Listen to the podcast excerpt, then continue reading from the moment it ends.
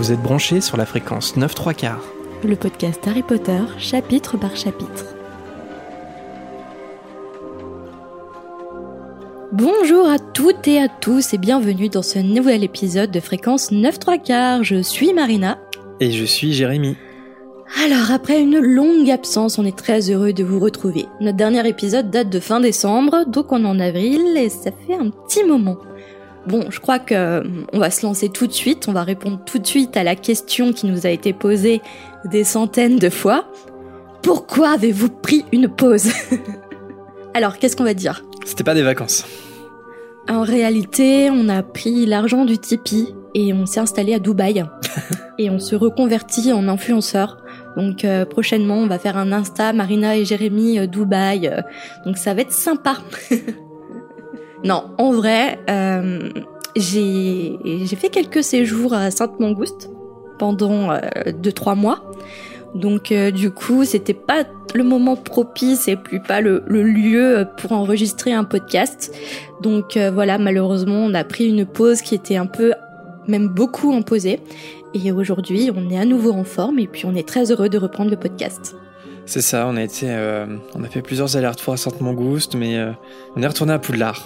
Voilà, donc euh, prêt à enregistrer et, voilà, on est désolé pour tous ceux dont, dont l'émission a, euh, a manqué, mais euh, voilà, sachez que aussi nous, ça nous a beaucoup manqué aussi de d'enregistrer et maintenant, bah, on a l'occasion de le refaire, donc euh, c'est avec beaucoup de plaisir qu'on reprend nos nos micros et notre euh, petite fréquence euh, 9 3 quarts. Et merci à tous ceux qui nous ont envoyé des messages de soutien. Ça nous a fait vraiment chaud au cœur et, et euh, ça nous a aidé à avancer dans cette période un peu difficile. Ouais, on a reçu, euh, on a reçu beaucoup de, de hiboux, forcément. Alors on va y revenir un petit peu plus tard dans la volière, euh, parce que là, peut-être maintenant plus encore que les autres fois, on pourra pas tous vous citer, ça c'est sûr.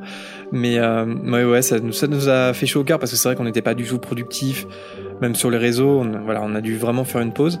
Mais euh, n'empêche que bah rien que le groupe, en fait, euh, notre groupe Facebook, il était quand même actif. Vous continuez à parler euh, ensemble et franchement, ça, ça faisait plaisir de voir que que la vie continuait, même si nos podcasts sortaient plus euh, de façon euh, classique.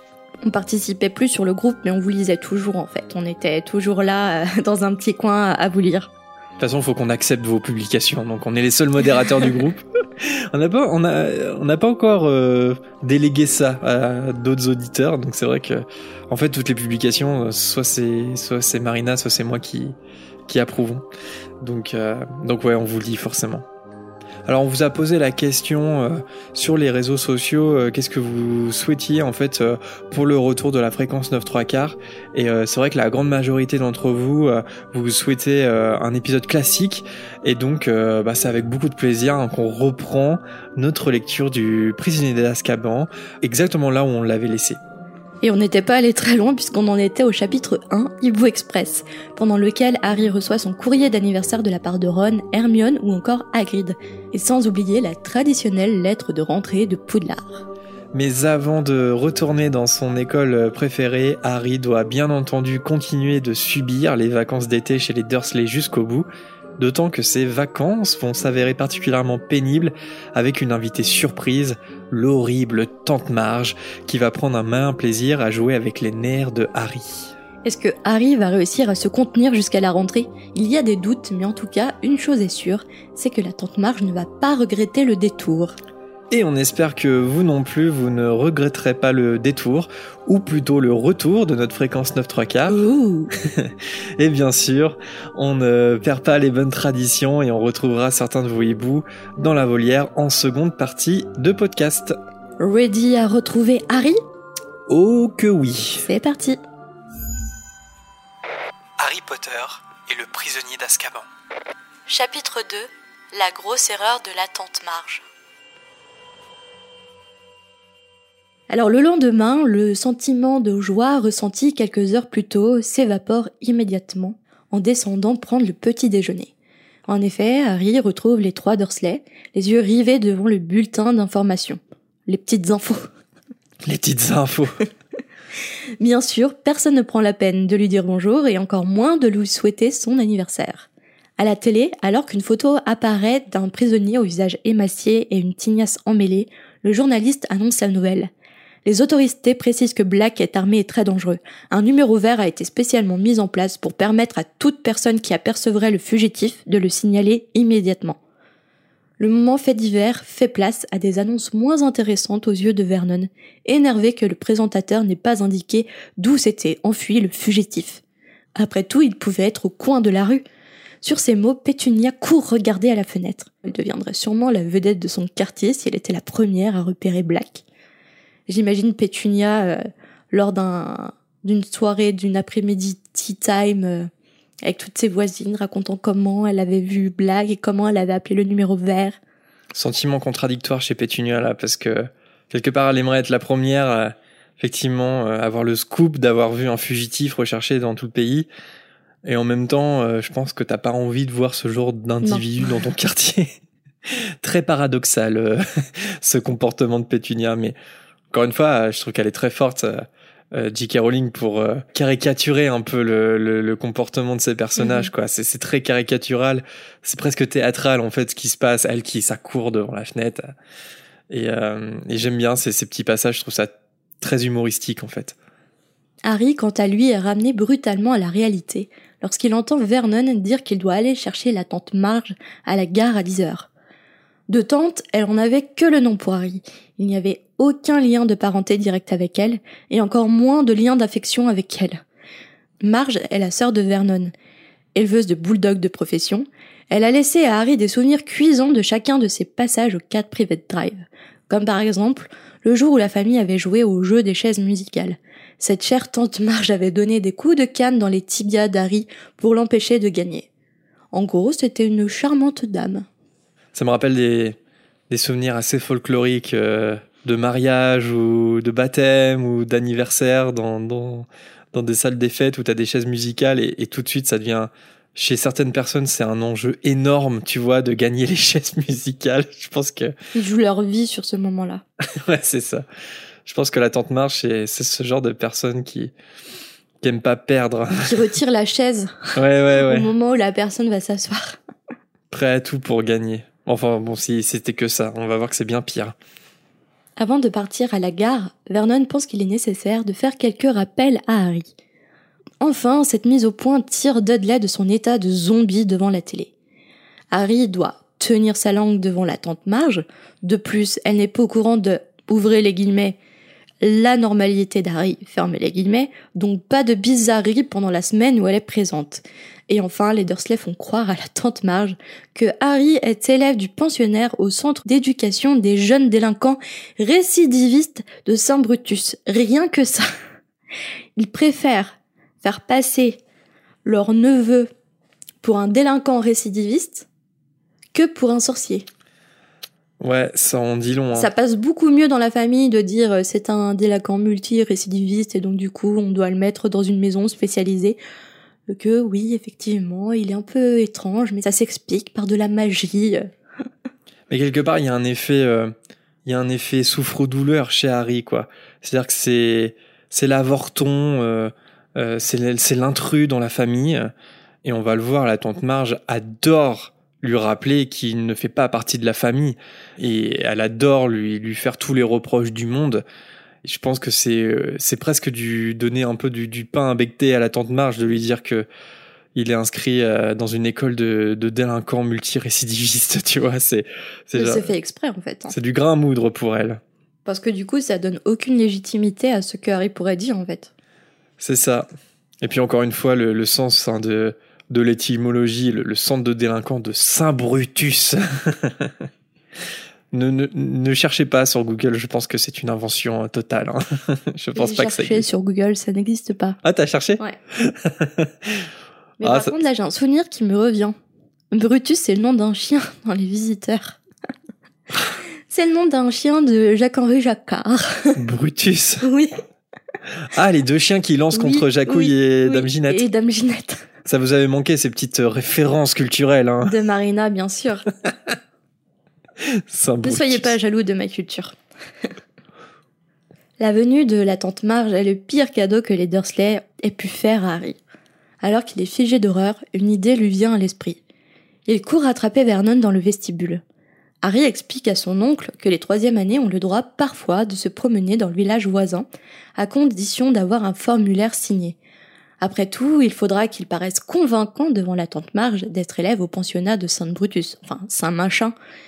Malgré la menace d'une grosse correction, Harry précise que ça ne permettra pas de faire oublier à la tante Marge les bizarreries qu'elle pourrait voir.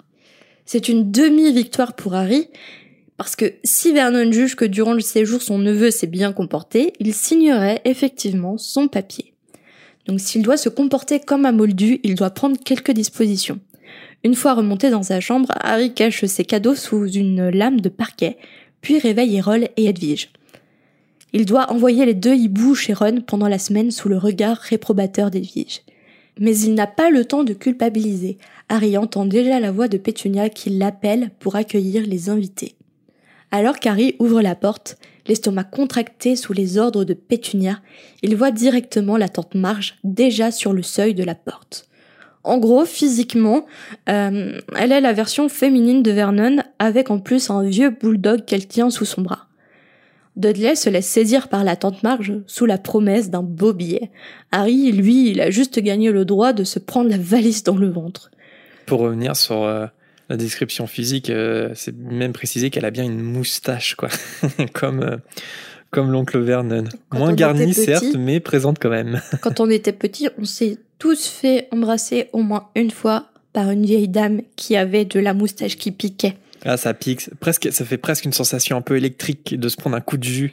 Et déjà, c'était le genre de personne à faire des gros bisous, mais à t'aspirer limite la joue. Ah, c'était horrible. Ouais. Une fois que ce petit monde est réuni, Vernon propose du thé à Marge, qui accepte pour deux, oui elle veut bien du thé, et Molaire aussi, il va boire dans sa soucoupe. La tête de Pétunia, quand elle va voir le chien euh, boire dans la soucoupe. Et justement, tout ce petit monde euh, donc part dans la cuisine pour boire le thé en laissant Harry seul. Après avoir monté euh, les affaires de Marge au premier étage, Harry revient dans la cuisine. Donc tout le monde est en train de boire le thé, y compris Molaire qui en met euh, partout sur le carrelage aux grandes dames de Pétunia qui, euh, le narrateur précise, déteste les animaux. Alors j'avais, j'ai lu sur euh, sur internet que J.K. Rowling elle a dit regretter d'avoir fait de la tante Marge une éleveuse de bulldog parce que maintenant elle sait, enfin depuis que sa sœur en possède un, que que les bulldogs en fait ce sont des chiens non agressifs et, et parfois même très affectueux. Donc elle regrette un peu parce que quand elle a écrit euh, ce passage, ce chapitre avec la tante Marge, pour elle, les bulldogs, c'était des, petits chiens méchants, quoi. Et elle s'est rendue compte plus tard que non. Après, à la base, euh, il n'existe pas de chiens méchants. Non. De chiens agressifs. C'est le comportement des maîtres qui, euh, qui, déteint, qui déteint sur, sur le chien.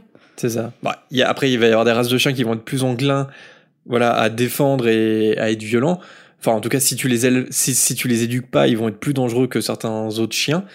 Mais c'est pas c'est pas dit que les bulldogs fassent partie de ces ces chiens euh, ces chiens là. En tout cas, voilà, elle a regretté un petit peu, mais euh, elle avoue quand même que physiquement euh, les bulldogs et euh, la tente marche, ça fonctionne quand même bien euh, le lien entre les deux. Donc euh, bon. Ne serait-ce que par le physique sûrement. Voilà, c'est voilà, c'est-à-dire que ça, ça marche physiquement. Mais euh, bon, elle a dit, quand j'ai écrit ça, j'étais un peu ignorante, on va dire. La tante Marge euh, explique qu'elle a laissé ses bulldogs à courte pattes, euh, son voisin colonel à la retraite, mais qu'elle ne pouvait pas laisser le pauvre Molaire tout seul. Le chien, d'ailleurs, se met à grogner quand Harry s'assoit à table, et Marge pose ses yeux sur lui pour la première fois, en l'abordant d'un agréable « Toujours là, toi ?» Alors, est-ce que tu connais la petite backstory euh, du colonel Courtepatte et de la tante Marge? Est-ce que je veux vraiment la connaître? C'est pas très détaillé. non, ne rentre pas. dans les détails, s'il te plaît. Mais en fait, dans un court article sur Potter... Est-ce qu'il n'a que ses pattes de cours Je pose celle-là. ça, bah tu vois, ça va pas aussi loin dans les détails. ça vous avait manqué, hein? Vous avez voulu notre tour, et moi, vous l'avez. En tout cas, dans, dans un très court article qui avait été publié sur Pottermore, qui est maintenant disponible sur euh, le Wizarding World, bien sûr, on a appris que Marge est en fait secrètement amoureuse de son voisin, le colonel Courtepatte, et euh, que malheureusement, ses sentiments euh, sont pas du tout réciproques, en tout cas chez le colonel, parce que euh, ce colonel courtepatte la déteste euh, et euh, c'est pas très compliqué de comprendre pourquoi vu l'horrible caractère qu'elle a. Et du coup, cet amour qui, qui n'est pas réciproque, ça expliquerait en partie la personnalité exécrable de la tante Marche. Voilà, parce que parce qu'elle aime secrètement son voisin qui ne lui rend pas. Voilà. Donc c'est c'est voilà, ça a fait l'objet d'un d'un petit article comme ça sur euh, sur Pottermore à l'époque. Je trouve ça pas mal parce que c'est vrai que ni la tante Marge ni le colonel Courtepatte vont revenir plus tard dans l'histoire. On, sent en fait à la lecture de ce chapitre que effectivement que ça colle parce qu'il revient plusieurs fois, elle cite plusieurs fois le colonel Courtepatte. Mhm. Et on sait que J.K. Rowling aime bien créer des backstories, même sur des personnages très secondaires ou sur des éléments de l'histoire qui, qui, qui sont insignifiants euh, presque. Et là, c'est le cas. Alors la tante Marge ne se retient pas de dire à Harry qu'il peut s'estimer heureux que Vernon et Pétunia l'aient recueilli parce que elle, elle l'aurait tout simplement pas fait. Harry, à ce moment-là, il pense à son autorisation de sortie après Hollard pour éviter de répondre, et la tante Marge prend son sourire comme de l'insolence. Vernon informe Marge que Harry est scolarisé donc à cette fameuse école de Saint Brutus, et elle approuve ce choix d'école particulièrement parce que les châtiments corporels y sont souvent utilisés. Et d'ailleurs, euh, face au comportement de Harry, euh, elle juge que visiblement il n'est pas assez puni, et elle conseille à Pétunia d'écrire au directeur pour que Harry soit, je cite, fouetté sans la moindre faiblesse. Alors la tante Marge, elle est tellement horrible que en fait, elle humanise presque les Dursley quoi. À ce moment-là, c'est un petit peu étonnant ce qui se passe. Et, euh, et d'ailleurs, bah, comme on l'a déjà dit, en fait, il, il, il lui cache la, la, vérité sur Harry. Elle sait pas que que c'est un sorcier. Il préfère inventer des gros mensonges plutôt que de, de lui dire la vérité. Et j'ai une question pour toi. À ton avis, comment elle réagirait si euh, elle apprenait que Harry était un sorcier? Je pense qu'elle aurait lutté plus fort que euh, son frère, que Vernon. Elle l'aurait pas laissé aller à Poudlard ou elle aurait refusé de le prendre euh, chez elle pour les vacances. Je pense qu'elle est un cran, voire deux crans, plus méchante que Vernon. Je pense qu'elle aurait, elle n'en aurait rien eu à faire euh, des, des menaces entre guillemets de Dumbledore, euh, de la lettre, etc. Et toi, t'en penses quoi? Bah, enfin, ouais, je pense que même sans ça, de toute façon, elle le dit. Euh, moi, je t'aurais pas, je t'aurais pas recueilli, je t'aurais emmené directement à l'orphelinat. Oui, elle aurait même pas pris le bébé. Oui, c'est vrai. Donc sorcier ou pas, je pense qu'elle l'aurait, elle l'aurait pas fait. Après, ouais, je me pose vraiment la question, euh, vraiment en tant que tante, entre guillemets, euh, Marge, comment elle réagirait si elle apprenait que, que son frère et, et Pétunia euh, recueillent un sorcier, tu vois. Parce que, bon, on, on, voit bien, les Dursley sont horribles avec Harry parce qu'il est sorcier, qu'il est différent, qu'il juge que c'est qu'il est anormal mais quelque part, euh, même s'ils le font mal, bah ils, le font. Enfin, je veux dire, ils, mhm. le recueillent chaque été et Harry il part, il part à Poudlard. Mais la tante Marge, s'il lui cache la vérité, c'est que elle serait pire qu'eux forcément. Mais comment elle réagirait Franchement, ça fait un peu peur, quoi. Pourquoi il lui cache la vérité, quoi? Après, c'est quand même dur à faire avaler à quelqu'un, même un proche dans ta famille. C'est sûr que euh, ton neveu que tu as recueilli, ton neveu orphelin est un sorcier et que tu l'envoies en vacances, euh, enfin en, en, cours à l'école de magie de Poudlard. Je pense que c'est très compliqué à expliquer. ouais, c'est sûr. Et la tante Marche, je la trouve d'autant plus horrible. Enfin, je veux dire, pourquoi elle est, pourquoi elle est aussi cruelle envers les, envers les parents de Harry qu'elle ne connaît pas du tout, tu vois. Encore, on pourrait se dire, euh, on connaît hein, euh, l'histoire de Pétunia, il y avait, il y a énormément de jalousie, euh, c'était pas une, c'était pas une sorcière, elle détestait sa sœur pour ça, et on peut comprendre qu'elle a embrigadé un peu Vernon, qui était pas une belle personne de base, mais voilà, elle lui a monté un peu le bourrichon à Vernon sur ça. Mais la tante Marge, je veux dire, c'est la sœur de Vernon. Pourquoi elle déteste autant ces gens qu'elle n'a probablement jamais vus bah, et qu'elle ne connaît pas Elle est méchante de base. Ouais. Et puis je pense que Vernon et Pétunia ont fait une sacrée réputation à, Lily et à James. Ouais. Ouais, ouais. Comme on va le voir plus tard dans le, dans le chapitre. Je n'ose imaginer euh, l'éducation qu'ont dû avoir Vernon et Marge quand ils étaient enfants. Ça se trouve, ça se trouve, ils ont une enfance terrible pour devenir les, les adultes. Même pas terrible, hein, regarde Dudley. Bon, à la fin, il s'améliore un peu il, en étant adulte. Très différent de ses parents, Dudley. Différent de ses parents parce que... Euh, enfin, à la fin. On va... à la, tout à la fin et... Euh, il a pas eu le même parcours que ses parents non plus face à la magie. Mais euh, Dudley, euh, par exemple, il aurait pu très bien finir comme son père ou sa mère. hein. Ouais. Petit enfant gâté, nourri à la télévision et nourri dans la haine des gens qui sont anormaux entre guillemets, alors que déjà on sait même pas ce que c'est la normalité.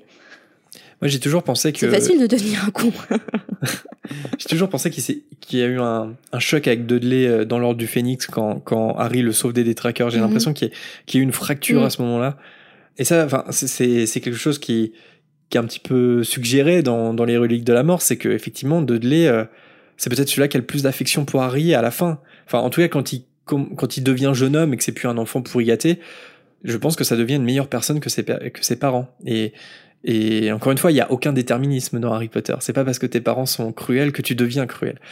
Euh, non mais Et ça, Dudley en est la peut, ça peut aider entre guillemets. Oui, oui, par contre, voilà, mais je trouve que, que, que Dudley euh, arrive à, à s'en sortir, et puis je crois que dans l'enfant maudit, euh, je crois qu'il est, il est fait mention de Dudley, comme quoi il, il a gardé la couette dans, dans, laquelle, dans, le, dans laquelle était emmitouflé le bébé Harry. Quand, enfin, voilà, tu, tu vois, ça, ils ont, elle a rajouté une couche là-dessus sur le fait que Dudley avait, avait de l'affection euh, pour, pour Harry. Après, voilà, c'est, c'est, si Marge et Vernon ont une enfance horrible, ça n'ex- ça n'excuse rien, mais je pense qu'il je pense qu'il y a quelque chose quand même parce qu'ils sont tellement horribles que les deux là que voilà quelle enfance ils ont eu je ne sais pas alors avec la présence de la tante Marge Harry réalise finalement que la vie chez les Dursley n'est n'est pas si terrible que ça en temps normal lorsqu'elle est pas là parce que bon bah la plupart du temps son oncle ou sa tante euh, l'ignore tout simplement mais Marge, elle, elle tient à rabaisser Harry à longueur de temps sans s'arrêter de le comparer au magnifique et parfait Dudley. Elle avance même des théories sur les raisons qui font de Harry un enfant médiocre. Un jour, elle se met à, le comparer à son élevage de bulldog, en disant que bah, s'il y a une tare chez la mère, par exemple, on retrouve souvent la même tare chez les chiots. Alors la remarque, elle est tellement insultante que Harry perd son sang-froid et le verre de vin de la tante Marge lui explose dans la main à ce moment-là. Et bon, heureusement pour lui, euh, Marge ne soupçonne rien et elle explique qu'elle a seulement une bonne poigne. Sauf que Vernon et Pétunia sont pas très dupes hein, sur ce qui s'est passé. Une fois seul après euh, ce petit incident, euh, Harry euh, il tente de se calmer parce que s'il perd à nouveau son calme, c'est pas seulement Préolard qui risque de lui passer sous le nez, mais carrément sa scolarité à Poudlard parce que évidemment, il n'a pas le droit d'utiliser la magie en dehors de l'école, volontairement ou non d'ailleurs. Et on se souvient qu'il a déjà reçu un avertissement l'été dernier à cause de Dobby.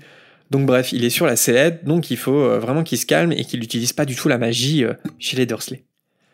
Pendant les trois jours suivants, euh, il adopte une technique assez efficace à chaque fois que la tante Marche euh, euh, essaye de le provoquer. Il pense fort au manuel d'entretien des balais que lui a offert Hermione pour son anniversaire. Et voyant que Harry n'a aucune réaction, du coup, quand elle s'adresse à lui, la tante Marge, elle en conclut bientôt que euh, Harry est, je cite, mentalement arriéré. No Et- comment. No comment. C'est pas, et encore, c'est pas le, le pire. Le pire arrive. et enfin, le dernier jour avec la tante Marge arrive. Alors, pour le dîner, la tante Pétunia a évidemment préparé un véritable festin et il est inutile de dire que plusieurs bouteilles de vin sont ouvertes pendant le repas. J'imagine leur teint rougeau là à rigoler avec des rires gras. C'est ça. C'est un peu soft. Hein, dans le film est plus soft que, que vraiment la description qui, qui en est fait dans, dans le livre. Dans le livre, c'est, presque une, une, une ogresse. C'est Mm. ça qu'on dit, une ogresse. Ça, c'est, elle, elle s'empiffre, elle boit et elle insulte. Elle est, elle est, elle est horrible. Tout se passe euh, sans encombre pour Harry euh, jusqu'au digestif, euh, alors que bon, la tante Marge, elle est, elle est bien ronde hein, à la fin du repas déjà. Est-ce qu'il était vraiment nécessaire Ce de petit cognac. proposer un digestif? Non, je crois pas que c'était nécessaire. Et malheureusement, à ce moment-là, son regard un peu flou vient se poser sur Harry. Elle continue de le comparer à son élevage de chiens, en faisant cette fois la comparaison entre Harry et euh, un chiot fragile qu'elle a fini par noyer car il était complètement dégénéré. Ouais, moi dans mon élevage de bulldog, un jour j'ai eu un chiot fragile qui te ressemblait et j'ai fini par le noyer parce qu'il est complètement dégénéré. voilà la réalité. Ouais, c'est ça. D'ailleurs, dégénéré, c'est cité hein, dans le texte, hein, évidemment, c'est pas Oui. moi qui le dis. Et et elle a même pas euh, noyé le chiot elle-même, elle a demandé à son colonel courte-patte de le faire. Donc en plus, elle est lâche. Elle le fait même pas elle-même. Enfin, c'est horrible. Tout est horrible de toute façon dans, dans ses arguments. Alors, et en plus, je me suis dit à ce moment-là, c'est vrai qu'on pense assez peu à la tante Marche comme pire personnage de la saga parce que c'est vrai qu'elle est très secondaire. Elle, elle apparaîtra plus. En fait, c'est sa seule apparition dans, dans l'histoire, hein, ce, ce chapitre. Mais honnêtement, je trouve qu'elle mérite le trophée quand même euh, de, de, de pire personnage. Je veux dire, elle est vraiment horrible, quoi. Et je, et je me demande même si elle s'entendrait pas bien avec Ombrage, même si c'est une sorcière, tu vois. Genre, les deux ensemble, je, je- j'imagine même pas le cocktail explosif que ça peut donner, quoi. Moi, j'imagine même pas la tante Marge euh, dotée de pouvoirs magiques. Bah, c'est Ombrage, en fait. Ah, pire même. ouais, c'est. Ah, tu me diras, Ombrage, elle a ce truc où elle aime faire mal aussi. Elle aime blesser, elle aime, elle aime torturer. Et je trouve que la tante Marge, elles ont beaucoup de points en commun, je trouve, les deux. Je pense que les deux pourraient être complémentaires. On a un bulldog et puis un crapaud. Peut-être que euh, la tante Marge serait le cerveau derrière, euh, derrière Ombrage et Ombrage exécutrice. Je vois un peu un duo comme ça. Ouais, ouais, ouais. Le bulldog et euh, le crapaud. La nouvelle fable fanfic de Harry Potter. Alors que Harry tente du mieux qu'il peut de se concentrer sur son manuel d'entretien des balais, Marge continue avec ses insultes. Elle répète que le problème vient du sang. Elle dit qu'elle a rien contre la famille de Pétunia, mais euh, bon, euh, sa sœur, donc la mère de Harry, elle avait une tare, et malheureusement, ça arrive dans les meilleures familles. Et euh, de plus en plus, euh, la grosse voix de Marge prend euh, le pas sur le manuel dans la tête de Harry. En se resservant du cognac à foison, Au moins, elle a bien digéré après. ouais, là, elle a très très bien digéré. Enfin, je sais pas, parce que vu ce qui lui arrive, je sais pas. Bref, elle se resserre, hop, de- du cognac, et euh, elle demande, tiens, ce que faisait son père à Harry dans la vie. Ce à quoi Vernon répond sans scrupule qu'il était au chômage. Donc petite dédicace quand même à l'incroyable talent d'improvisation de Vernon, le chômage. Comme si c'était pas assez, hein, tous ces mensonges de Saint Brutus, de délinquance. Voilà, son père, il était au chômage. Et comme si le chômage, c'était la pire chose qui puisse exister dans le monde. Oui, en plus. Ouais, je suis sûr que du point de vue de l'oncle Vernon, genre quand t'es au chômage, t'es T'es la pire espèce voilà, t'es la pire espèce, tu vois. Si t'es au chômage, t'es forcément un gros feignant qui veut pas travailler, tu vois. C'est un peu la mentalité. D'ailleurs, la tante Marge ne se dit pas surprise d'apprendre que le père de Harry était un feignant, voilà. Mais cette fois, elle est coupée par Harry hors de lui, qui lui répond que c'est faux. Vernon euh, tente de détourner l'intention, il demande à Harry de quitter la table pour éviter un drame, mais Marge insiste pour entendre sa défense. Tu vois, elle, elle a vraiment ce truc, elle, elle aime le conflit, elle, elle, Mm. elle- aime le, elle aime le sang, tu vois, un peu. Euh, Elle me fait Le beaucoup penser à Ombrage. Marge euh, ajoute que bah, les parents de Harry devaient être ivres quand ils ont eu leur accident de voiture. Tu vois pourquoi elle dit ça? Enfin bref, c'est horrible. La méchanceté gratuite. Et à ça, Harry se lève d'un bond et il lui rétorque qu'ils ne sont pas morts d'un accident de voiture. La tante Marge l'insulte de petit menteur et elle l'accuse d'être un fardeau pour une famille honnête et travailleuse comme celle des Dursley. Qui font la vraie Angleterre. Voilà, pas les chômeurs comme ton père qui était ivre quand il a tué sa femme dans l'accident de voiture. Sauf qu'elle est obligée de s'interrompre dans sa diatribe. D'abord, elle paraît euh, gonflée à cause de la, de la fureur qu'elle a en elle, mais euh, en vérité, elle est vraiment en train de gonfler. Ses petits yeux sortent de leurs orbites, les boutons de sa veste se mettent à sauter partout, et ses doigts ressemblent bientôt à des gros saucissons. L'oncle Vernon et la tante Pétunia sont catastrophés par ce qui arrive et ils tentent d'aider la tante Marge. Mais euh, bah, évidemment, ils peuvent rien faire et Marge flotte bientôt dans les airs comme un gros ballon sous les aboiements tonitruants de Molaire. Ambiance. Alors Vernon, il saisit un des pieds de, de la tante Marge pour la ramener au sol, mais c'est un échec. Euh, D'ailleurs, il commence même à s'envoler avec elle. Cette scène, elle est assez drôle quand même Ouais. à visualiser. C'est très burlesque.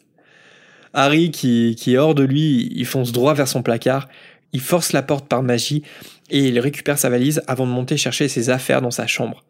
Quand il revient dans, le vestibule, l'oncle Vernon se jette sur lui et il lui ordonne de rendre à la tante Mâche sa forme normale. Mais Harry, qui est enragé, évidemment, il lui pointe sa baguette magique et il lui rétorque qu'elle a eu ce qu'elle méritait et que de toute façon, il s'en va, il en a ras-le-bol. Sur ce, il ouvre la porte, puis il s'enfuit, entraînant sa valise et en tenant la cache d'Edwige sous le bras. Tu crois qu'après tout ça, ils ont fait, euh, ils ont fait un petit débrief dans la salle de bain, ils ont donné des notes au dîner? Est-ce que c'est un dîner presque parfait Bon, l'activité, euh, bof, j'ai donné du, du mien, j'ai gonflé comme un ballon. 3 sur 10. Ouais, le cognac était pas mal, mais l'animation, c'était un petit peu forcé, je trouvais. c'était un peu dangereux, j'ai j'ai pas trop aimé. C'est un peu dramatique.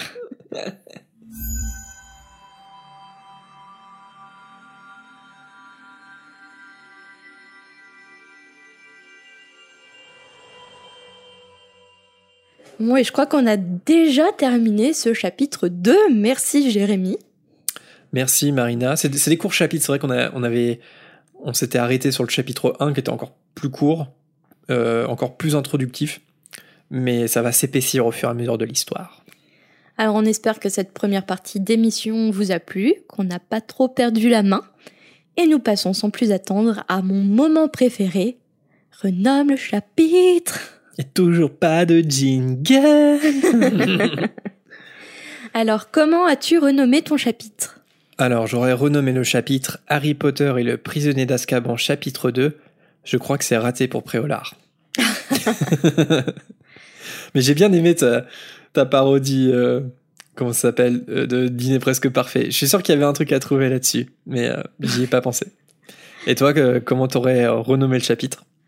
Harry Potter et le prisonnier d'Azkaban, chapitre 2. Nanana, love balloon. Attends, j'ai pas la ref. T'as pas la ref? C'est la chanson allemande Nanana, love balloon. Non, j'ai pas la ref.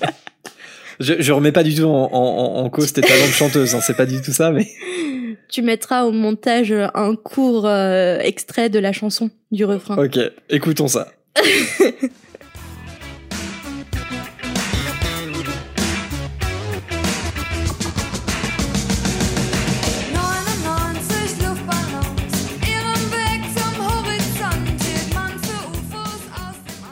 Oui, d'accord. Oui, je connais évidemment, mais je peux, comment tu voulais que je reconnaisse avec ton imitation C'est pas possible, quoi? d'accord, mais je pense que c'est assez. Je pense. 83. 83 Oui, je crois que c'est les années 80. Ah ouais, mais d'accord. Les 83, bah oui, c'est vieux.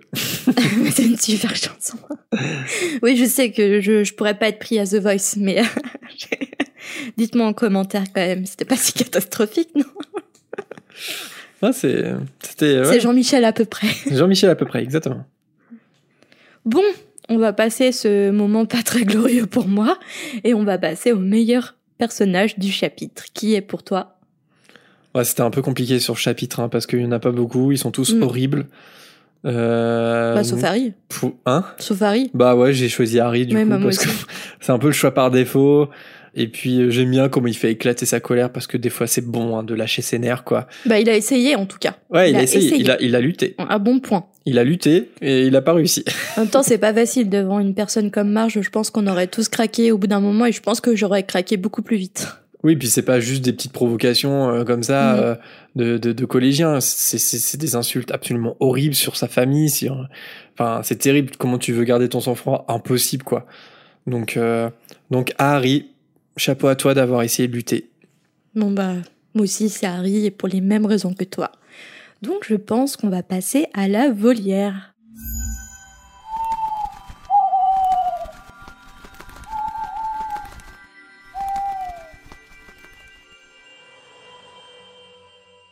Vous avez été très nombreux à nous envoyer des hiboux pendant notre pause. Évidemment, on ne pourra pas répondre à tout le monde à l'antenne, mais on a essayé au moins de vous donner une réponse à tous. Pour cette volière et sans doute pour les prochaines d'ailleurs, on va donner la priorité aux hiboux sonores parce que c'est toujours un plaisir d'entendre vos petites voix et de les diffuser à l'antenne. Et on commence ainsi avec un premier hibou, celui de Pauline. Coucou la fréquence Alors en fait, je voulais juste vous faire un petit message euh, pour rebondir sur euh, le traitement des animaux, enfin des créatures magiques dans Harry Potter. Euh, J'ai recommencé à jouer à Harry Potter Hogwarts Mystery, donc euh, le, jeu sur téléphone. Et donc là, il y a un événement de Noël où euh, les Weasley expliquent que tous les ans, ils ont pour rituel de stupéfixer un gnome et pour le mettre en haut du sapin à la place de l'étoile mais que bon, ça va parce qu'ils le libèrent à la fin de Noël. Et donc on a la possibilité, nous, de répondre qu'on trouve ça méchant. Et ils expliquent que non, c'est juste un peu d'humiliation pour, tout, pour tous les désagréments qu'ils apportent. donc voilà, donc c'est encore un exemple de la, de la maltraitance des créatures magiques dans Harry Potter. Et sinon, je voulais rebondir aussi sur euh, un message sur les tableaux euh, dans l'épisode précédent. Alors une fois de plus, euh, c'est dans le jeu Hogwarts Mystery, donc je sais pas si c'est en lien, si ça existe dans les livres ou pas. Mais il y a une personne qui peint des tableaux et qui, et qui les anime. Et donc elle peint des tableaux inanimés et utilise des sorts après pour animer les tableaux. Voilà, donc je sais pas du tout si ça fait partie un peu du canon ou, euh, ou si c'est complètement une invention du jeu.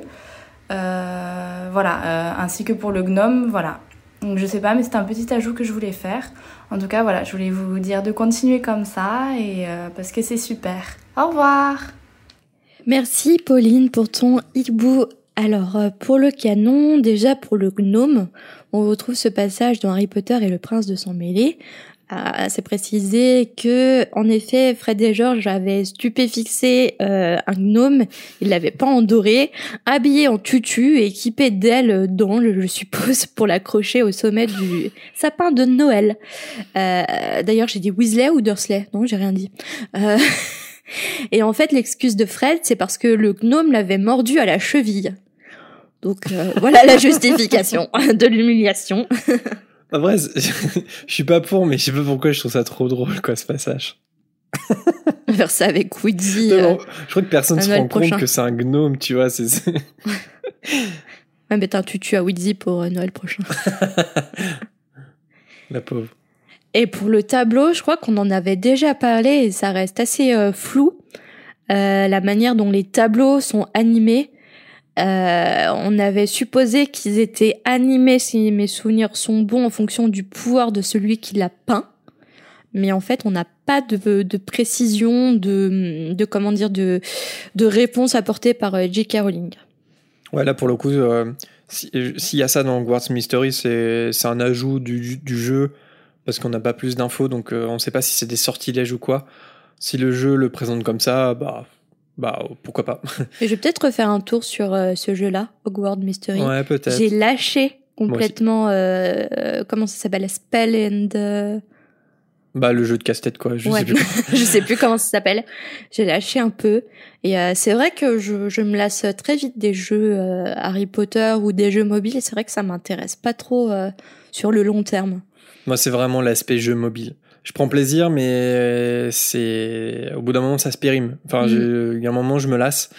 C'était le cas sur Hogwarts Mystery, mais peut-être que je me dis, putain, pourquoi pas recommencer euh, Parce qu'il y a une histoire, donc on peut la reprendre. euh. Après, je sais pas si ça s'est amélioré, mais je m'en souviens, ce qui m'avait un peu... euh, pas énervé, mais un peu lassé, c'est le fait que euh, ta force, elle diminue vraiment rapidement. Ouais, t'as besoin d'énergie, faut crois. taper, t'as besoin d'énergie, et si tu n'achètes pas, il faut attendre tant d'heures pour. euh, Ouais. Ah, ça m'énerve ces jeux qui te forcent un peu à acheter ou, ou tu n'avances pas tant que tu n'achètes pas. euh, C'est un peu, ça m'énerve un peu, mais euh, mais voilà, c'est le principe des jeux gratuits. Peut-être que j'irai jeter un petit coup d'œil. Ouais, c'est ça, t'es obligé de t'arrêter parce que tu peux plus jouer. Ouais. Sauf si tu payes. C'est pas toi qui décides d'arrêter de jouer. Ouais, c'était un petit peu agaçant. Mais euh, pourquoi pas Si- S'il y en a un que je relancerais, ça serait peut-être celui-là parce qu'il Mm. y a une histoire. Mais après, les jeux mobiles, c'est pas trop mon truc. On attend le jeu euh, PC. Ouais, ouais, là pour le coup, celui-là, on l'attend, euh, on l'attend avec impatience. On passe au prochain hibou sonore, c'est celui de Mel. Bonjour la fréquence, j'espère que vous allez bien. Euh, je vous fais ce hibou euh, aujourd'hui euh, parce que je me suis fait un marathon Harry Potter il y a, il y a pas si longtemps. Euh, et il y a quelque chose qui m'a interpellée dans le Harry Potter 3. Euh, on sait que les maraudeurs se sont transformés, enfin ont appris à se transformer en animaux pour accompagner Rémus lors des soirs de pleine lune. Et ce que je comprends pas, c'est pourquoi du coup euh, Sirius et Rémus se battent dans euh, Harry Potter et prisonnier d'Azkaban. Euh, et aussi, du coup, pourquoi Rémus n'a jamais voulu manger queue de verre et corne de rue, alors que bon, c'est des animaux plus faibles qu'un loup-garou. Voilà, je sais pas s'il y a des précisions dans le livre, je m'en rappelle plus. Merci Mel pour euh, ton hibou. Alors pourquoi euh, Lupin euh, attaque Sirius? C'est une bonne question. Après, je pense qu'il n'y a pas vraiment de, réponse canon, mais je pense que c'est... Je pense qu'il attaque le chien parce que le chien protège les humains en fait. Parce que effectivement, hein, les loups-garous ne s'attaquent qu'aux humains. C'est pour ça que les maraudeurs se sont transformés en, en animagi et qui pouvaient euh, du coup accompagner euh, Rémus. C'était c'était la façon dont ils avaient trouvé pour euh, pour accompagner Rémus pendant ses transformations. Et je pense que oui, euh, je pense que euh, Lupin, quand il était transformé en loup-garou en étant adolescent, il attaquait pas les autres animaux parce que parce que voilà, c'était c'était des animaux qui étaient autour de lui. Alors que là, c'est quand même un peu différent parce que parce que le chien il sort ses crocs pour défendre euh, des humains que le loup-garou a l'instinct de chasser quoi. Donc je pense qu'il s'attaque à Sirius parce que parce que c'est ce qui se trouve entre lui et sa et sa proie quoi, Mhm. tout simplement. Donc je, je sais pas, je j'ai pas d'autres explications. Je sais pas si Marina toi Non, j'ai pas d'autres explications. Les mêmes suppositions que toi. Ouais, ouais, c'est, enfin, ça me paraît euh, l'explication, je veux dire, un peu normale. euh, j'ai pas d'autre explication parce que vraiment, je pense pas que Rémus, quand il était loup-garou en étant adolescent, même sans la potion tu-loup, je pense pas qu'il était agressif envers les autres animaux. Et là, je pense pas qu'il le serait avec Sirius s'il y avait juste le chien, quoi. C'est juste que c'est le contexte aussi qui fait que qu'ils se battent. Oui, c'est ça, ouais. Ouais, c'est le contexte. C'est le fait qu'il, je crois qu'il défend Harry dans. Bah ouais, Dans il défend, livres, bah, il défend ça. Harry, Ron, Hermione. Ouais. euh, il je crois qu'il y a, il y a Rogue qui est en train de léviter dans les airs. Et puis il y a, et puis il y a que de verre, mais qui va se transformer en rat. ouais. Nous passons au hibou sonore d'Alexandra. Bonjour la fréquence. Euh, Aujourd'hui, je vous envoie ce hibou sonore déjà pour vous dire que j'adore ce que vous faites et euh, aussi pour euh, pour que vous défendiez un personnage qui est trop détesté et injustement détesté.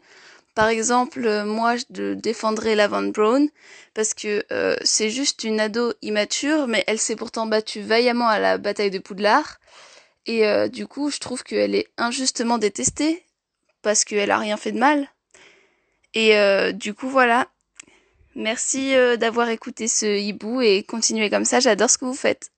Merci à toi, Alexandra, de nous écouter et d'avoir euh, donné une question qui est vraiment très dure pour moi. Euh, J'ai réfléchi et je vais essayer, je dis bien essayer, de défendre Drago Malfoy.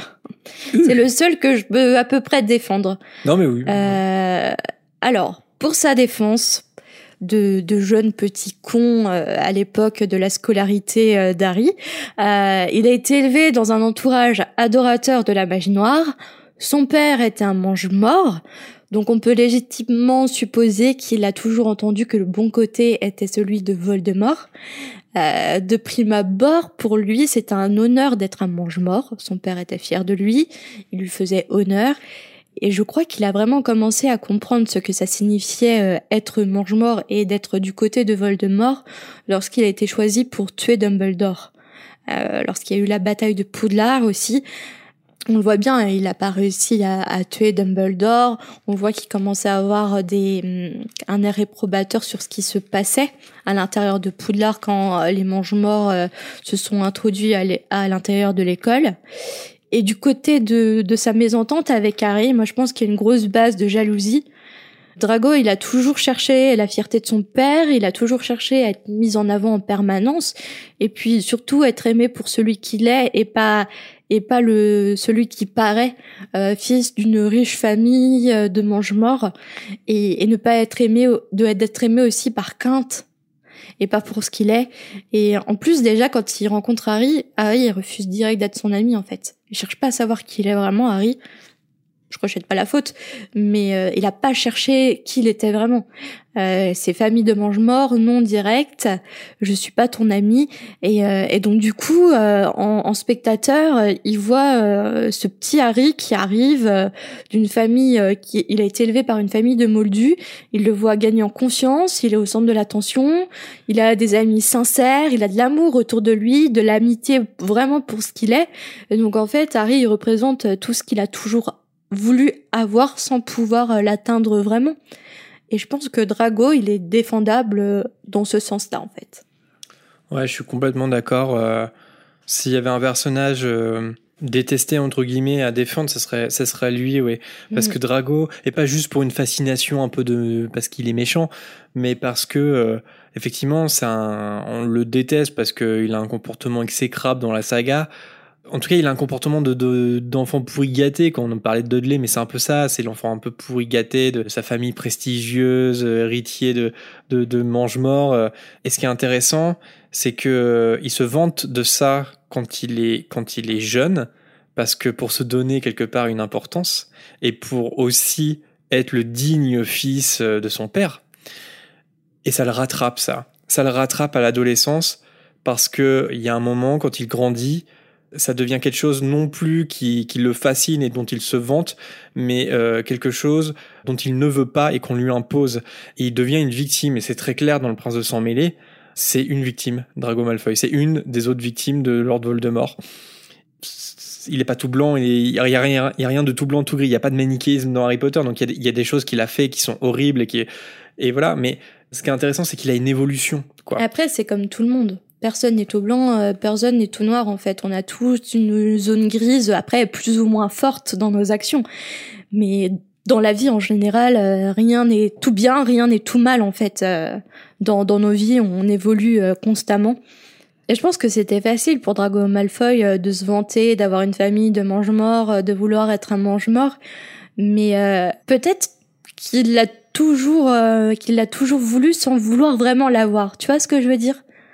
Oui, voilà. Que finalement, quand Ouais. il était mis devant le fait accompli, bah finalement, euh, il aurait voulu faire marche arrière parce qu'il n'était pas prêt à accomplir tout ce qu'il devait accomplir en tant que mange-mort. C'est une chose de vouloir euh, justement les choses en fait, mais c'en est une autre de vraiment les, les accomplir. Ouais, exactement. Je pense pas que Drago Malfoy, ça soit quelqu'un de bien, mais c'est assurément pas quelqu'un d'aussi mauvais qu'il veut bien le faire croire, en tout cas euh, pendant sa scolarité à Poudlard. Et c'est bien qu'à un moment, le piège se retourne contre lui, et c'est pour ça que, bah, par exemple, dans Le Prince de Sang Mêlé, il est incapable de tuer Dumbledore, et c'est pour ça que dans Les Reliques de la Mort, il est incapable de dénoncer Harry, alors qu'il le reconnaît, même euh, si Harry il est défiguré, il sait que c'est lui, et pourtant il le dénonce pas au mange-mort, il le dénonce pas à Voldemort.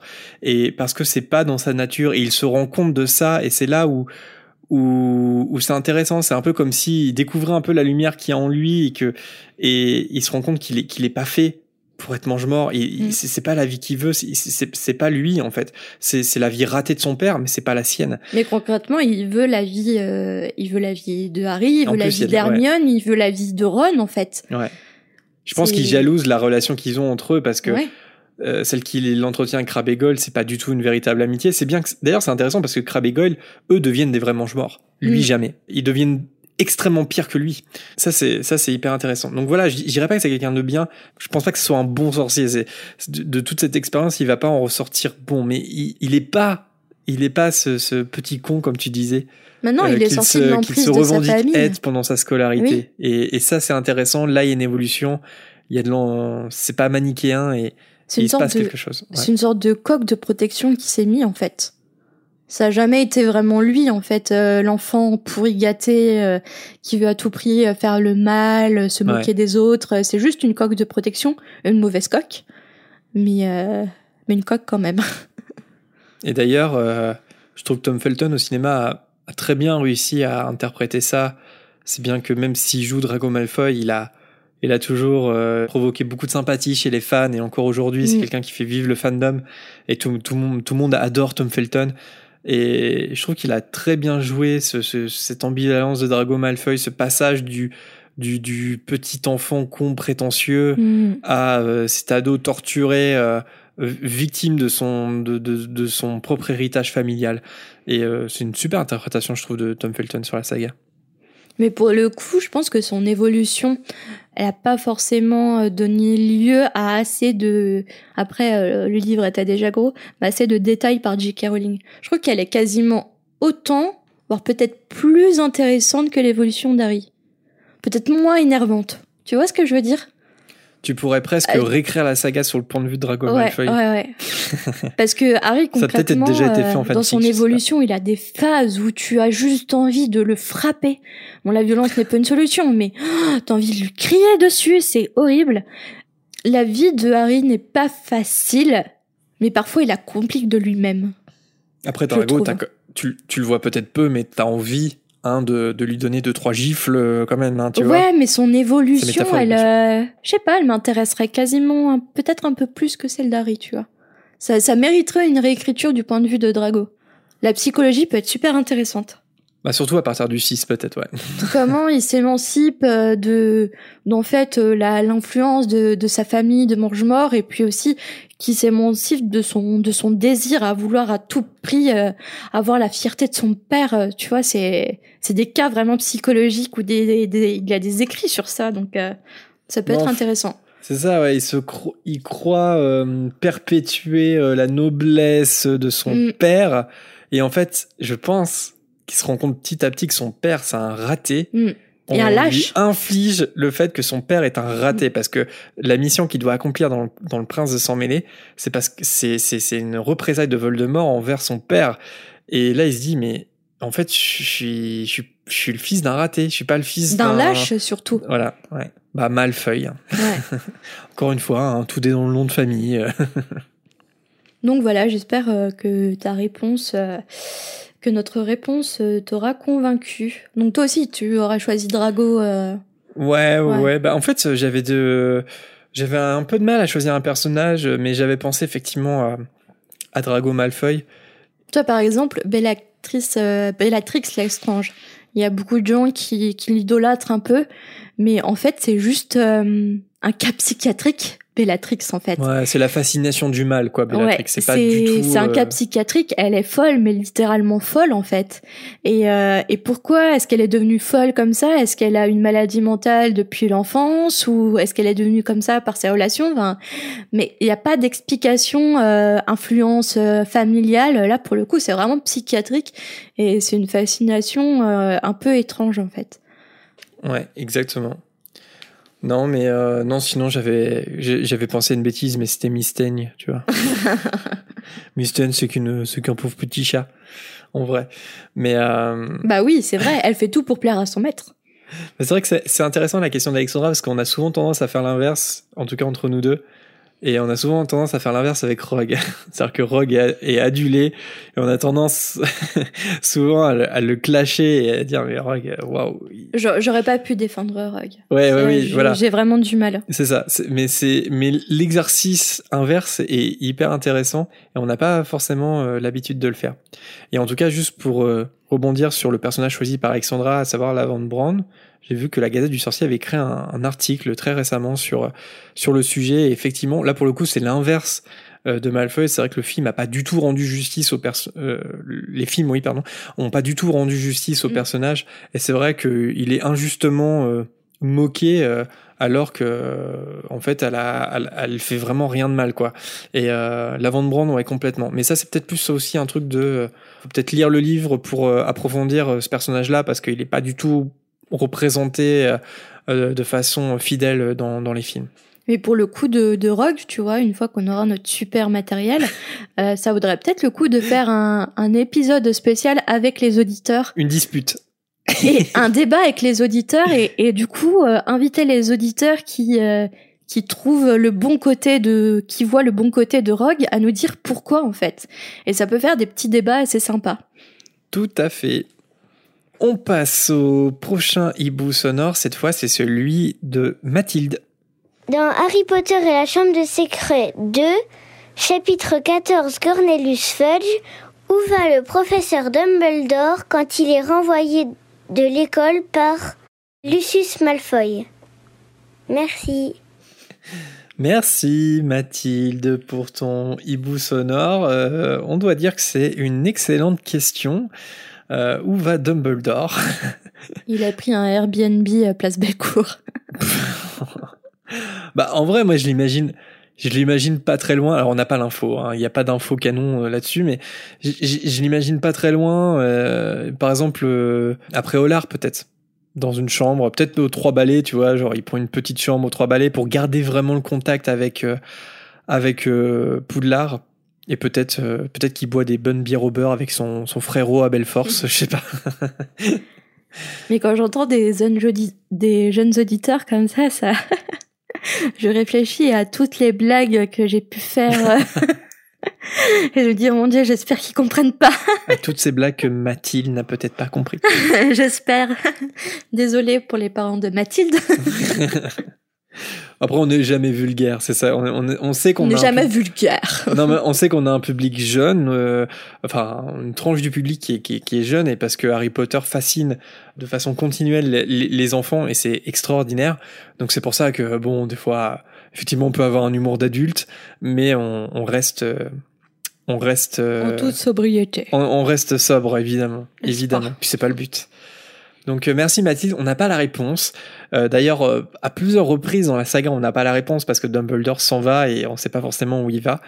Mais là, euh, je dirais que dans tous les cas, il voyage pas très loin. Je pense que le, le, le plus important pour lui, c'est de, bah, de pas être à Poudlard, mais de pas s'en éloigner très loin non plus. Mais c'est ça aussi la magie de, de Harry Potter, Mathilde, c'est c'est que ça, ça laisse ton imagination euh, faire le travail. Donc demande-toi où est-ce que tu voudrais que Dumbledore euh, Se cache ou, ou se... se, se cache, soit resté euh, alors qu'il a été renvoyé de l'école par Lucius? Ouais. Il n'y a pas de, de bonne réponse si ce n'est euh, la tienne. Voilà. Et nous passons au hibou sonore de Pierre. Salut la fréquence. Euh, je me lance pour mon premier hibou sonore. J'avais une euh, petite question. D'abord, euh, bonne fête, parce que je pense que les fêtes seront passées quand vous diffuserez ce hibou ou pas. Euh, J'avais une petite question. Est-ce que vous savez euh, qui a été euh, préfet de Gryffondor après Percy? Voilà, voilà, bah, continuez ce que vous faites, euh, c'est génial. Salut à vous deux Merci Pierre pour ton hibou. Et moi j'ai une question. Qui a ouvert la porte? Est-ce que tu as ouvert la porte au chien? Non, pas tout possible. En tout cas, Pierre, on peut te dire que oui, les fêtes sont passées. hein. Oui. Le- au jour où on diffuse ton hibou sonore. On n'a pas encore fini tous les chocolats, mais les fêtes sont passées. Ouais, par contre, ça, c'est un enfer. Ah oui, c'est un enfer pour toi. Ah, bien sûr. Bah oui, parce qu'il y en a tout le temps. Donc, Ah oui.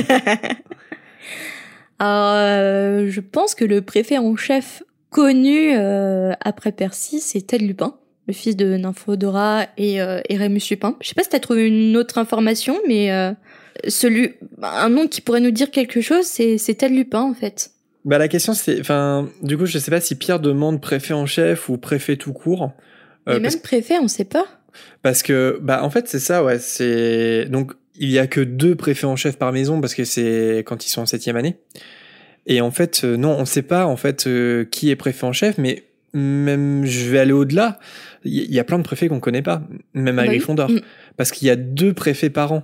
Et donc il y a il y a il y a plein de préfets dont on ignore l'exi- l'existence parce que bah ouais dans chaque maison quand on calcule bien il y en a six préfets et dont euh, deux préfets en chef.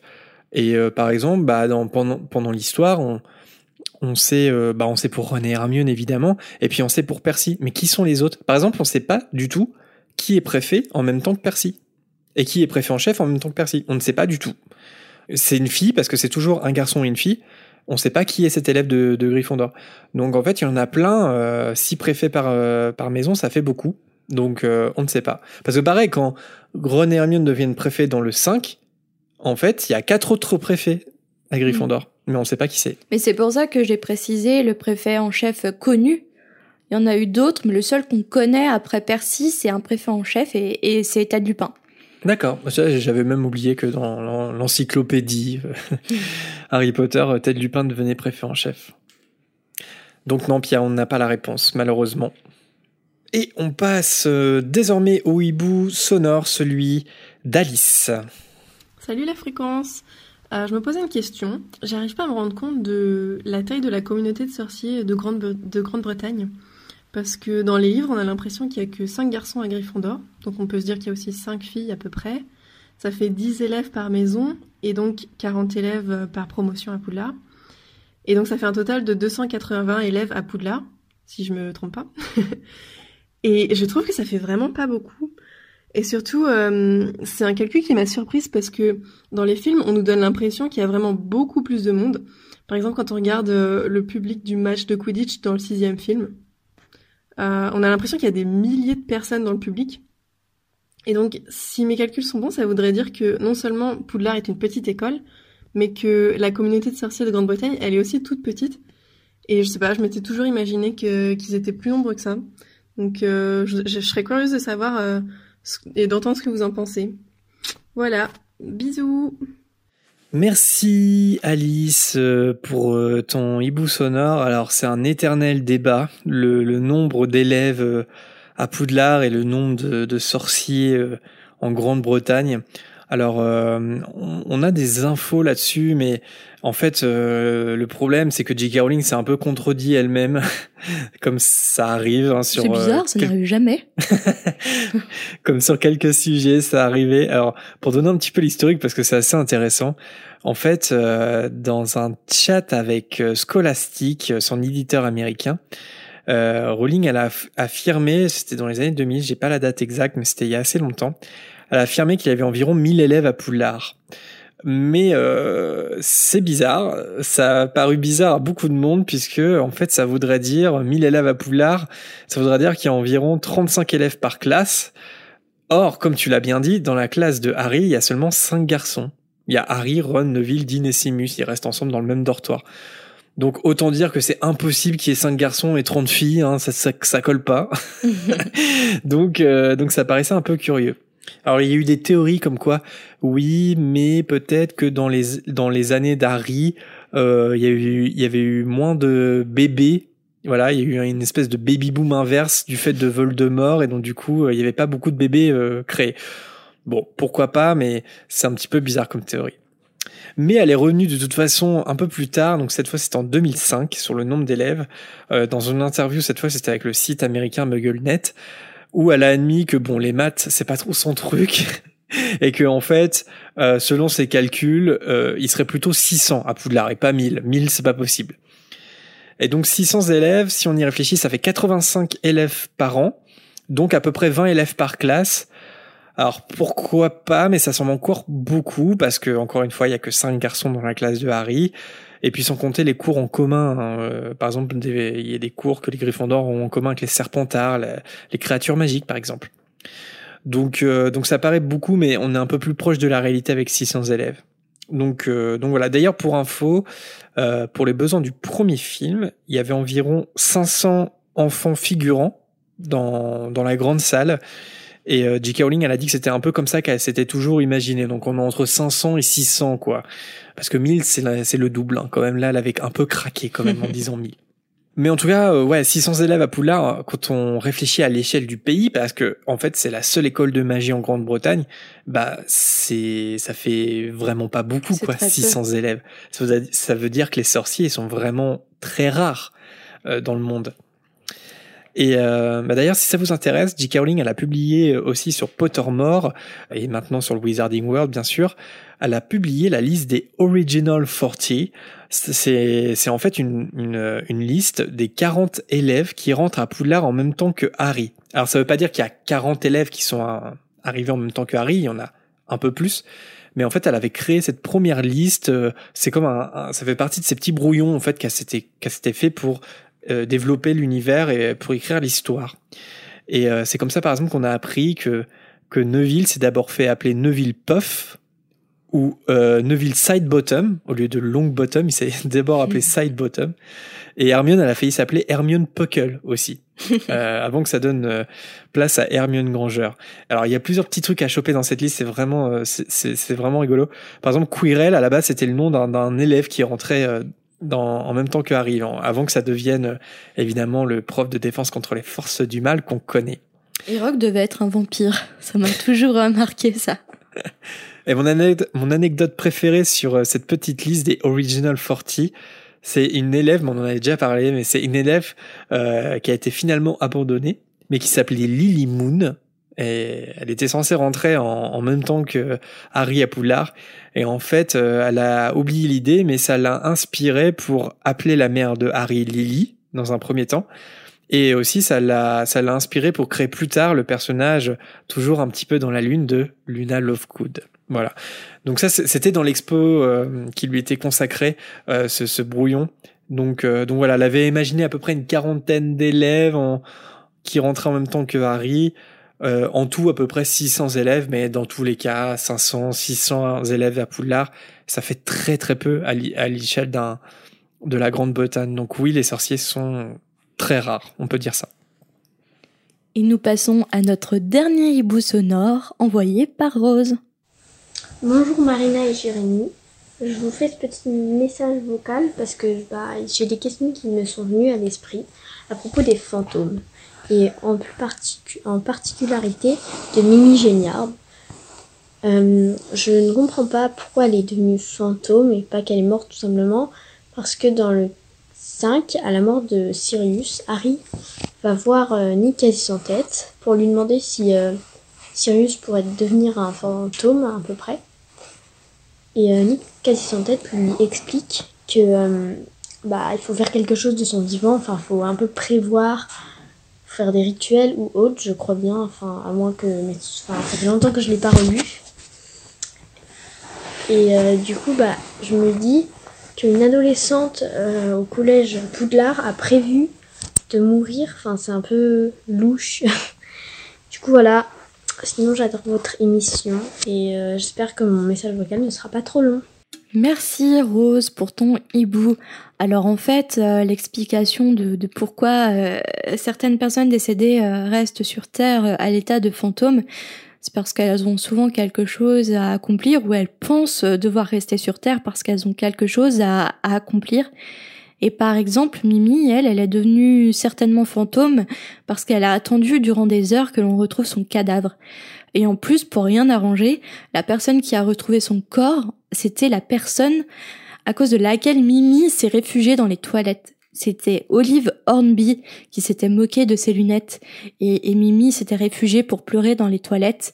Et après, on sait tous ce qui s'est passé à ce moment-là. Et, euh, et quand elle est décédée, Mimi, elle n'en est pas restée là. Elle a harcelé euh, ce, cette fameuse Olive jusqu'au jour de son mariage pour qu'elle n'oublie jamais pourquoi elle s'est réfugiée euh, dans les toilettes et surtout pour qu'elle n'oublie jamais le jour où elle a retrouvé son corps. Et, euh, et en fait, euh, elle l'a harcelée jusqu'à ce qu'on la menace de la dénoncer au ministère euh, par euh, le professeur euh, Dipet. Et, et Dumbledore, malgré tout, donc Dumbledore déjà à l'époque était altruiste, il a réussi à convaincre le directeur de Poudlard de lui permettre de rester euh, à l'école.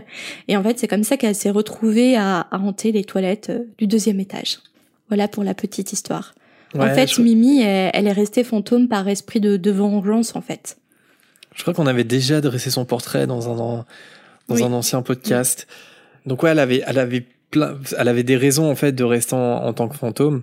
Après c'est vrai que je, je me pose la même question que Rose dans le sens où quand Nick explique à Harry pourquoi Sirius reviendra pas en tant que fantôme, il, il, il semble dire quand même que il y a une préparation du temps du vivant de la personne pour devenir fantôme au moment de la mort. En tout cas parce qu'il dit Sirius il reviendra pas en tant que fantôme. Et quelque part il, il dit ça parce qu'il dit comme s'il n'avait pas fait quelque chose au temps de son vivant pour qu'il devienne in fine un fantôme. C'est un peu flou hein, cette discussion avec Nick quasi sans tête, mais si c'est le cas, si un sorcier doit faire quelque chose en du temps de son vivant pour euh, s'assurer de devenir fantôme, c'est vrai qu'on peut se poser la question euh, pourquoi Mimi Géniard l'aurait fait avant, avant que Oliver Hornby se moque de ses lunettes. Après, c'est la théorie de Nick quasi sans tête, peut-être, sûrement. Bah la théorie, je veux dire, il a lui, il est, il est lui-même fantôme. oui, mais peut-être que lui-même a fait des rituels pour ne jamais Ouais. mourir. Ouais. Mais ça n'applique, euh, ça ne s'applique qu'à lui. Là. C'est pas une science exacte, je pense. Ouais, Euh, je- Même pour les sorciers, la mort, ça reste quand même assez énigmatique. Et puis, je trouve que, oui, ça, ça se trouve, il y, a, il y a quelque chose de presque un peu automatique. Enfin, je veux dire, peut-être que ce choix de devenir fantôme, il se fait au moment de la mort, il peut se faire au moment de la mort, et c'est ce qui est arrivé à Mimi. Surtout que son corps, euh, voilà, il, euh, il y a eu du temps et puis il n'a pas été trouvé dans de bonnes conditions. Et accepter que les choses qui se sont passées sur Terre restent sur Terre et, et partir et libérer son âme, ce qu'elle a pas su faire et que peut-être Sirius a su faire. Puis je trouve que il y a un aspect un peu chez Mimi qui est pour le coup très différent de Nicasie sans tête. Elle a presque une fascination pour euh, pour la mort, tu vois. Une fascination peut-être qu'elle avait déjà du temps de son vivant. Parce que Nicasie sans tête, par exemple, quand il, quand il en parle, et surtout à ce moment-là, quand il en parle à Harry dans l'ordre du Phénix, il a l'air mais tellement blasé, presque. Enfin, il dit pas qu'il regrette, mais on sent son regret d'être là, d'être qu'un souvenir Ah, oui. errant dans Poudlard. Tu peux rien faire. Ouais. Alors que Mimi, elle, euh, elle prend un malin plaisir un peu à être un fantôme. On a l'impression, euh, on se souvient tous que dans la, dans la chambre de secret, elle, invite Harry et si jamais il meurt, à, à hanter les toilettes avec elle. Enfin, il y a quelque chose un peu de, Et la harcelée devient la harceleuse, les harceleuses au final aussi. ouais, totalement. Donc on n'a pas tous les éléments de réponse, mais en tout cas, oui, effectivement, Mimi euh, avait plusieurs raisons de rester à l'état de fantôme et ça n'a pas l'air de lui déplaire, contrairement à d'autres fantômes qui Mhm. hantent Poudlard. Et voilà pour euh, cette euh, volière, euh, pour cet épisode de retour.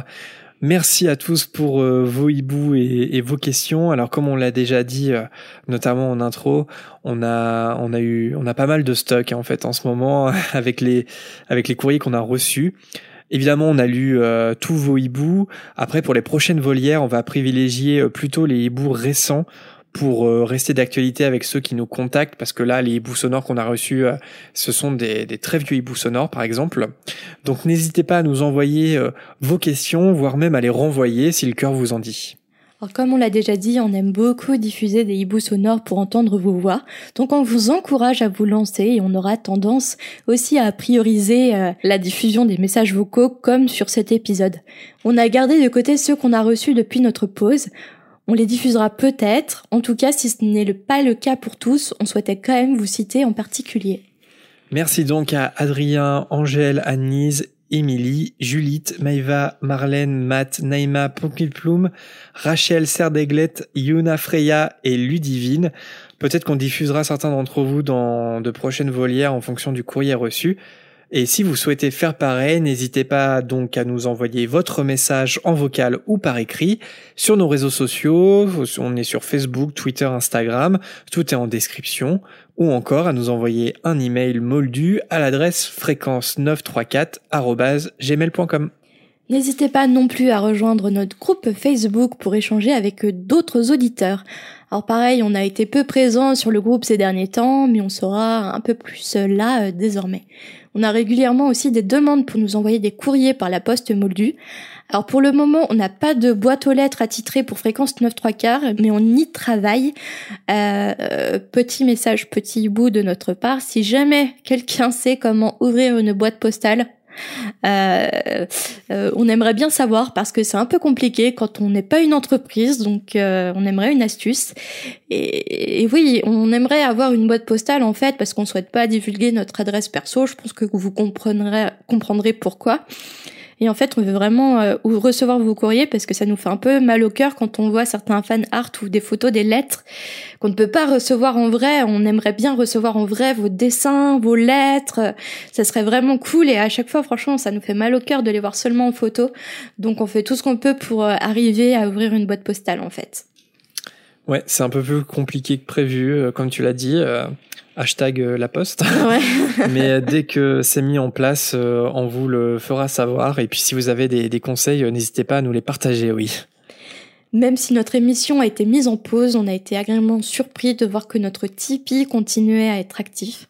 C'est particulièrement généreux, surtout en ces temps sombres. Et parce qu'évidemment, on ne produisait plus de contenu. Donc on tient à remercier chaleureusement nos tipeurs du moment, les irréductibles gaulois, Lucie, Yurad, Louison, Mademoiselle Or, Yonde, l'arithmancien, Clara, Marion, Chloé, Améry, Aurélien, Adrien, Cali, Mathilde et Miss Bookin, merci beaucoup pour votre soutien. Et si vous pouvez et voulez vous aussi nous soutenir, n'hésitez pas à faire un petit tour donc sur notre page Tipeee. Même les plus petits dons sont super utiles pour nous. Même un euro, c'est déjà beaucoup. Pour financer, donc ça peut aider au financement des déplacements et des événements Harry Potter. Pour l'instant, c'est pas possible, mais on croise les doigts pour que ça reprenne bientôt. Et aussi, surtout, euh, ce qu'on pourrait réellement faire euh, avec ce Tipeee en ce moment, c'est euh, investir l'argent du Tipeee dans du matériel pour améliorer notre son et surtout pour enregistrer des invités à distance. Et pourquoi pas des tipeurs ou des auditeurs pour débattre. On en est à peu près à la moitié du, du financement de ce côté-là, donc euh, bah on y croit quand même. On y croit encore. En tout cas, euh, une dernière fois, un grand merci à ceux qui participent ou qui ont euh, déjà participé dans le passé. Si ça vous euh, intéresse, le lien est en description comme d'habitude. Ça prendrait beaucoup de temps à citer vous tous qui nous avez envoyé un hibou depuis notre dernier épisode, mais on souhaitait quand même faire un petit coucou comme promis à Jules et à sa sœur Louise qui sont allés au studio Harry Potter. Merci de nous écouter et un gros bisou à vous. On espère que ce chapitre 2 du prisonnier d'Azkaban vous a plu. Pour nous, c'est un réel plaisir de retrouver les micros de notre petite fréquence 9 3 quarts. On espère vous retrouver nombreux pour la suite de notre lecture Potterhead. Ça sera dans 15 jours avec le chapitre Le Magicobus. À très bientôt Merci de nous écouter, à très vite.